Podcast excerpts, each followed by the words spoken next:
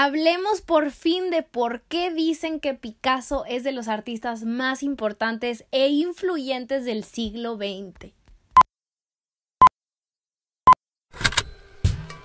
Con Hablemos Arte vamos a hacer que hablar de arte sea algo común, aunque no sea nada común y que sea de todos, no solamente el experto.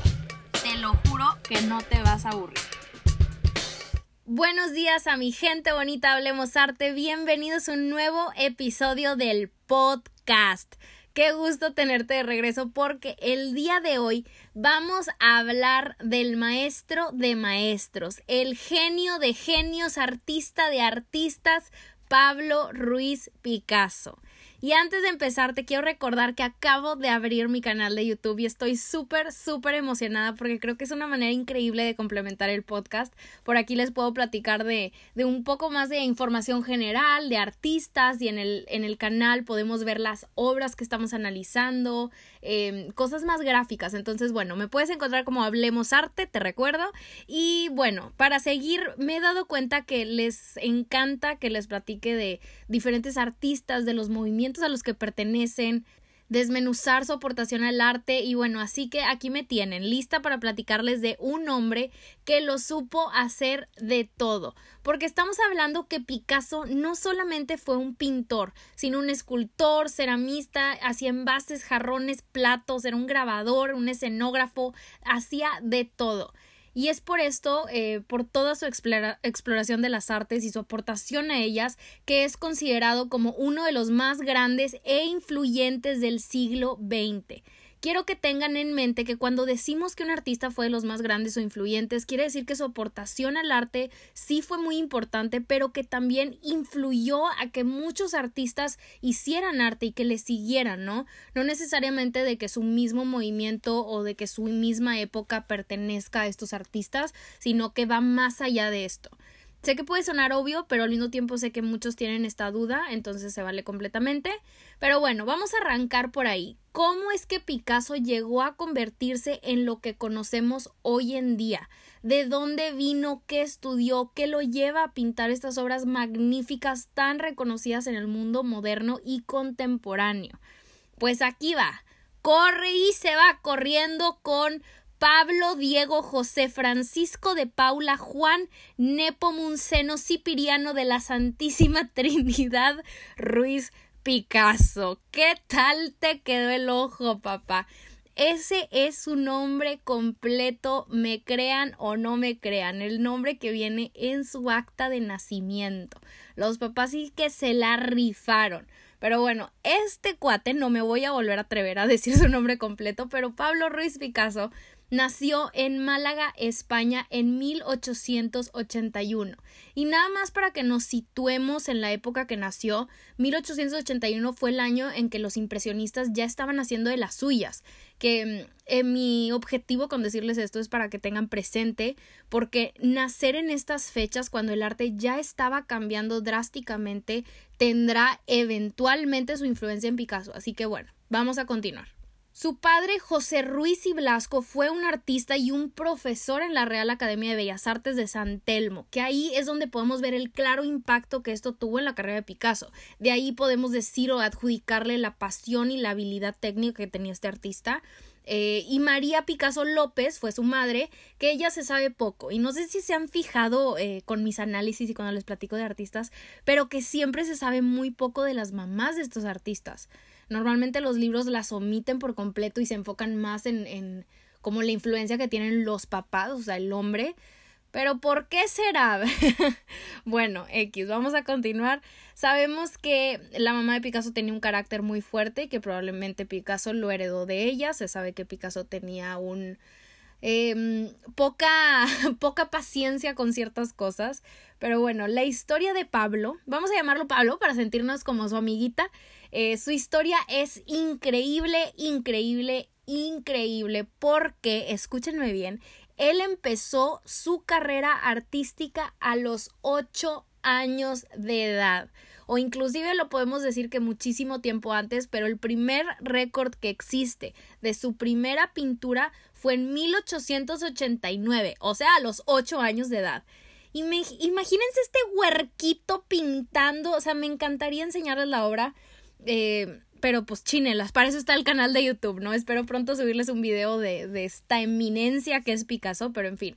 Su primera pintura se llama El Picador Amarillo y ni crean que son garabatos, o sea, no crean que va a ser una carita feliz como pensarías que dibujara un niño de 8 años, sino que es una pintura al óleo en madera donde Picasso retrató una escena que fue su favorita a lo largo de su vida, que es la tauromaquia, los toros, las corridas, todo súper español.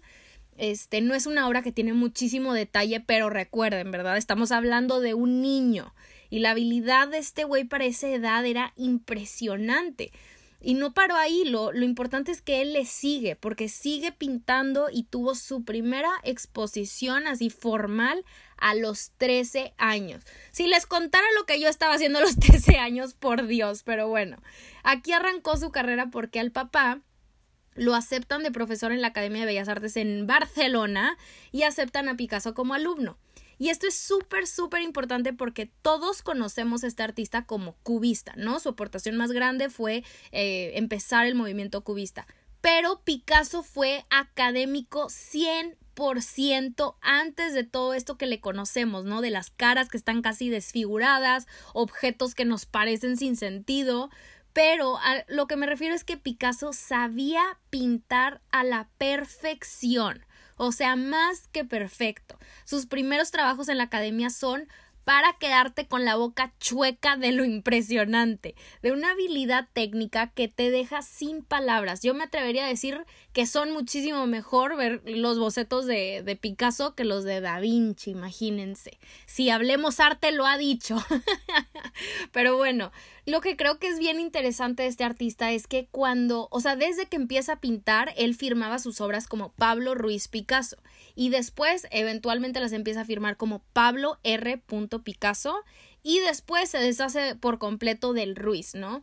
Esto, de acuerdo a expertos, y creo que tú y yo también podemos hacer esta deducción, viene de querer quitarse lo académico de su padre. Su padre era el apellido Ruiz este, entonces él quería como deshacerse de esta parte que lo obligaba a pintar como todos. Entonces, bueno, no sé, se me hace un dato curioso, muy, muy curioso y muy relevante para entender su relación con su padre, que aunque gracias a él es que empieza toda esta carrera en el arte y todas estas oportunidades de estudiar en una academia de gran prestigio, exposiciones, en fin, ay Jesús.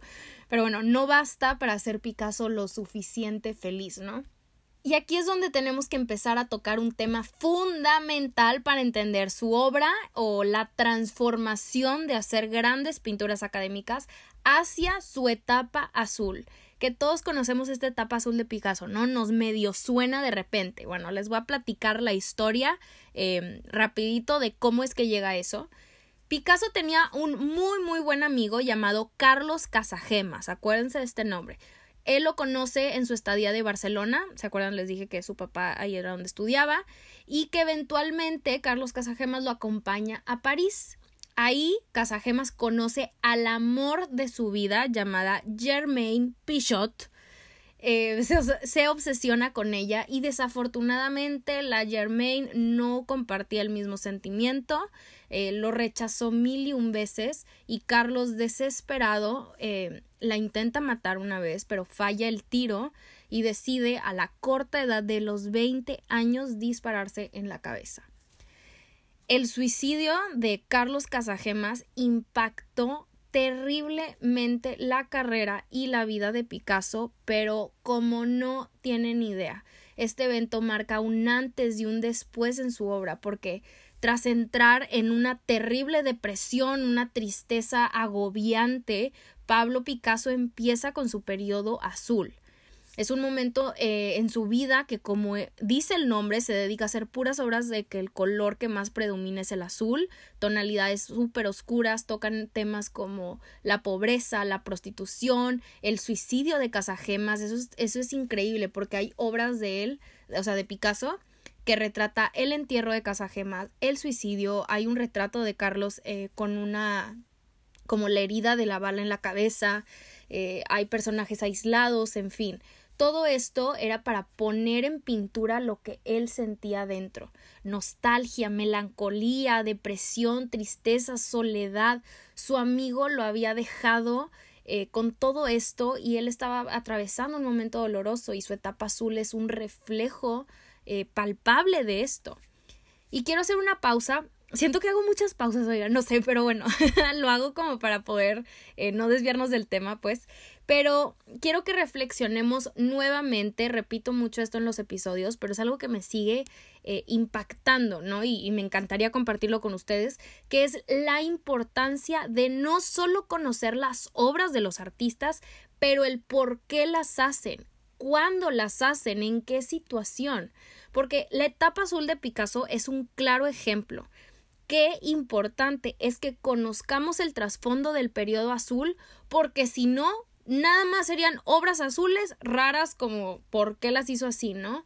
Y cuando te enteras que, que Picasso queda destrozado por la muerte de su mejor amigo, ya puedes empezar a conectar y te empieza a hacer todo muchísimo más sentido. Creo que así es, el, es como el arte tiene sentido. Pero bueno, en fin, cerramos la pausa. Eh, le damos fast forward a su vida y llega a París nuevamente porque se la pasa eh, a partir de 1901 entre Barcelona y París.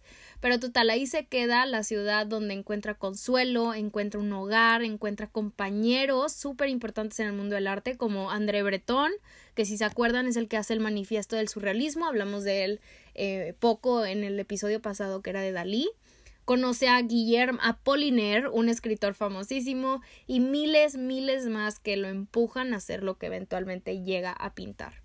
Después en 1905, oigan, ya saben, las fechas se las digo como para que se vayan situando y vayan viendo cuántos años va pasando entre lo que les digo. Este, pero bueno, en 1905 empieza con el periodo rosa. Y que antes de platicarles o seguir platicándoles de este periodo, acuérdense que estos periodos no significan que Picasso se dedicó 100% únicamente a hacer pinturas azules y que después en 1905 se dedicó 100% a hacer puras pinturas rosas, ¿no? O sea, si ves una obra de Picasso de 1902 color rosa, que era cuando estaba, entre comillas, con su periodo azul, o con otra temática, es porque se vale, ¿no? Son artistas que juegan con estilos, con técnicas, con temas. Entonces, cuando decimos esto de las etapas o cuando nos referimos a su etapa azul o la etapa rosa, es eh, porque predomina muchísimo este estilo, ¿no? No sé si me di a entender, pero bueno. Teniendo esto en mente, en 1905 es cuando oficialmente empieza esta etapa rosa porque su vida da un giro drástico. Se enamora perdidamente de una modelo llamada Fernand Olivier. Eh, le empieza a ir increíble en su trabajo gracias a un marchante de arte o un corredor de arte, los que venden arte básicamente, que se llamaba Ambroise Vollard. Eh, aquí empieza a experimentar con el tipo de obras que lo conocemos ya Picasso va a una exposición de Gauguin, que era el mejorcísimo amigo de Van Gogh, el que le corta la oreja, no sé si se acuerdan de la historia. Eh, es muy famoso por su aportación al post-impresionismo, ahí ve obras de Cézanne y Picasso se da cuenta que eran unos genios. Empieza a experimentar con bocetos de mujeres, de burdeles, influenciado también por esculturas africanas y que es cuando hace la impresionante obra de las señoritas de Aviñón, un cuadro inmenso que actualmente se encuentra en el MoMA de Nueva York. Es, retrata cinco prostitutas desnudas, abstraídas y distorsionadas, con rasgos muy, muy geométricos, las caras afiladas, manchas azules, verdes, grises, líneas tajantes. Y esta obra fue una pintura totalmente diferente a todo, todo, todo lo que se había hecho antes en el arte. Y por esto mismo cambió totalmente y profundamente la dirección de este para llegar al siglo XX, ¿no? Las señoritas de Aviñón son un punto de partida para el cubismo. Esta obra te la tienes que saber. Espero pronto poder hacerles un análisis en el canal de YouTube, pero bueno, para que le empieces a investigar si te llama la atención, ¿no? Es un punto de partida para el cubismo, para el inicio del cubismo.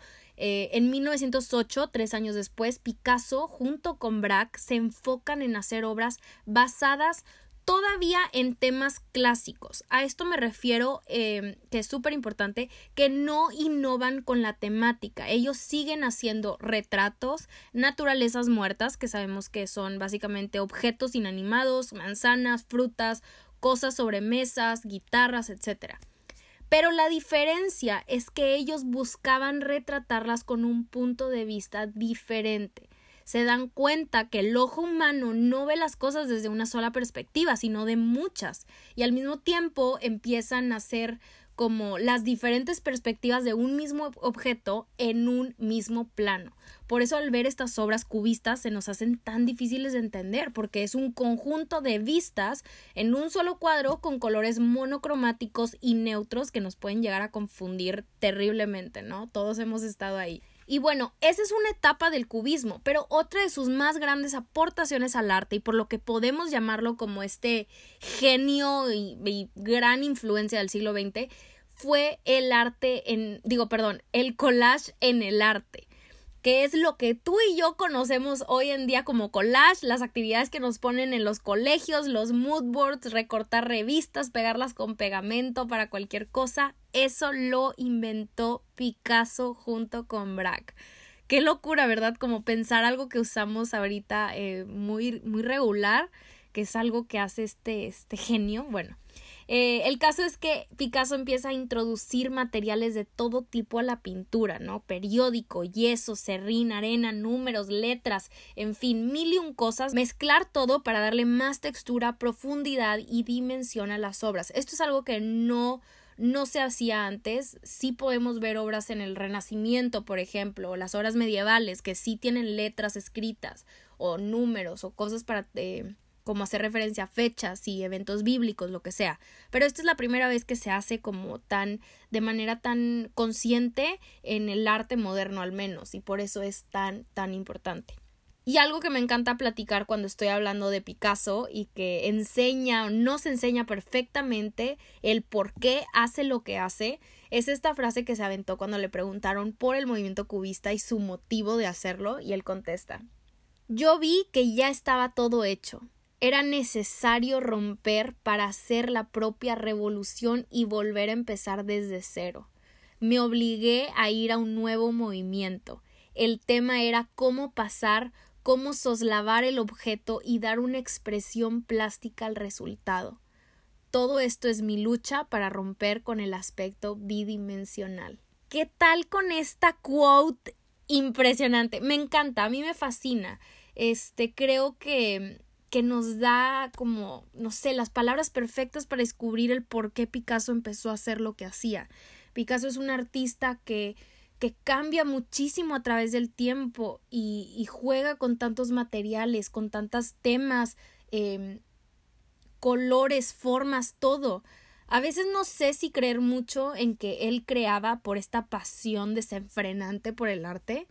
O sea, sí, a veces creo que sí, 100%, solo que pues sabemos que Picasso fue un hombre muy egocéntrico, era una persona cero humilde, cero buena persona, entre comillas, era muy machista, abusivo, en fin. Entonces, esto definitivamente hizo que su nombre fuera asociado con polémicas y controversias, fama, y a veces es difícil como separar su amor al arte y olvidarte de todo lo que hizo. Eh, si se fijaron en todo el podcast, no toqué este tema de como la vida sexual, romántica y amorosa de Picasso, porque pues ese va a ser un tema totalmente diferente, lo voy a tocar por aquí en el podcast o en YouTube o en Instagram, no estoy segura, eh, sobre la vida de los artistas y si debemos separar el arte del artista. Es un tema muy, muy complicado y, pero bueno, o sea, lo tenía que decir porque no podemos hablar sin Picasso, de Picasso, sin mencionar un poco de esto. Eh, en fin, eh, de verdad que este artista es un dios. A mí se me hace increíble porque aparte, oigan, hizo el 13.500 cuadros, alrededor de 13.500 cuadros, más de 100.000 dibujos y grabados 34 mil ilustraciones para libros, más 300 esculturas, piezas de cerámica y todavía para le contar, o sea, todo lo que nos falta, ¿no? Es impresionante la cantidad de trabajo que logra hacer en tan solo 91 años, que fue lo que vivió. Y digo tan solo porque no manches, es, es que es, no me puedo ni imaginar esta cantidad de obras todas juntas en un mismo lugar. Eh, él se muere en 1973 y después siete años, que esto es lo que hago referencia de, todas las obras que tiene Picasso, el MoMA le hace en el 80 una retrospectiva que esto significa como una exposición eh, dedicada 100% a Picasso, ¿no? Y estaba tan grande la exposición que tuvieron que usar el museo entero, imagínense eso. Hoy en día tú puedes ver la obra de Picasso en, o sea, me atrevería a decir que en todo el mundo, en cualquier museo del mundo, vas a ver al menos una obra de Picasso. Su cara y, y reproducciones de sus obras están en todas las galerías, tiendas, museos. Yo creo que esto no nos demuestra solamente el impacto que él tuvo en el mundo del arte, pero en el mundo comercial. Y que bueno, al final de cuentas el mundo del arte es el mundo comercial. Ya sabemos otro tema para otro podcast. pero en fin, Picasso fue un genio nato. Nació con un talento único, rompió reglas, cruzó límites que nadie había cruzado, tocó temas importantes, también encontró consuelo en lo que hacía, porque hay mucha emoción en su trabajo, aunque sea cubista o aunque veamos el periodo azul o el rosa, donde voltees. Hay mucha tristeza, hay mucho sentimiento, furia, rabia. Y, y bueno, antes de cerrar, eh, no creo que nos podemos ir de este podcast sin tocar el tema del Guernica. El Guernica, perdón. Siempre digo Guernica y es Guernica. Ok corrección. Pero bueno, eh, el Guernica es considerada como su obra maestra, su obra más importante y más reconocida y es el impacto de esta obra en el mundo moderno es impresionante. Pero bueno, aquí no voy a eh, hablar profundamente de, del Guernica porque esta obra, ahora sí, merece un espacio 100% dedicado para ella sola. Entonces marquen sus calendarios porque este jueves, el 30 de abril, sale un video dedicado al Guernica. Si tú estás escuchando esto después del 30 de, de abril, ya tienes el video en mi canal de YouTube, me encuentras como Hablemos Arte. Este es un video que me costó años hacer porque desde que yo empecé a Hablemos Arte yo quería hablar del Guernica. Es, es de mis obras favoritas. No les puedo, eh, o sea, decir o sea, lo mucho que me encanta y que es una obra que en el instante que la veas y si tú te pones a analizarla esquina por esquina, te va a hacer sentir mucho. Y tengo mucho que decir de ella. Creo que me daba también miedo como platicar o analizar el Guernica y que no fuera lo que yo me esperaba, porque es una obra que merece todo y qué miedo como no llegar a su altura, pero en fin, ya por fin lo hice. Este, no, no se lo vayan a perder, de verdad. Fue un video que le dediqué muchísimo tiempo y, y Andy en editarlo, ¿verdad? Pero bueno, para que te tengas eh, bien claro como toda la aportación de Picasso en el mundo del arte, tienes que eh, saber del Guernica. Eh, ya saben que me encuentran como Hablemos Arte en YouTube, junto, pegado como quieran. Pero bueno, si lo van a ver, por favor suscríbanse, me ayudarían muchísimo, compartan el, el, video, compartan este podcast en sus historias, recomiéndaselo a esa amiga o ese amigo que sabes que le gusta Picasso o que le tiene la espinita de conocer como mucho más de él.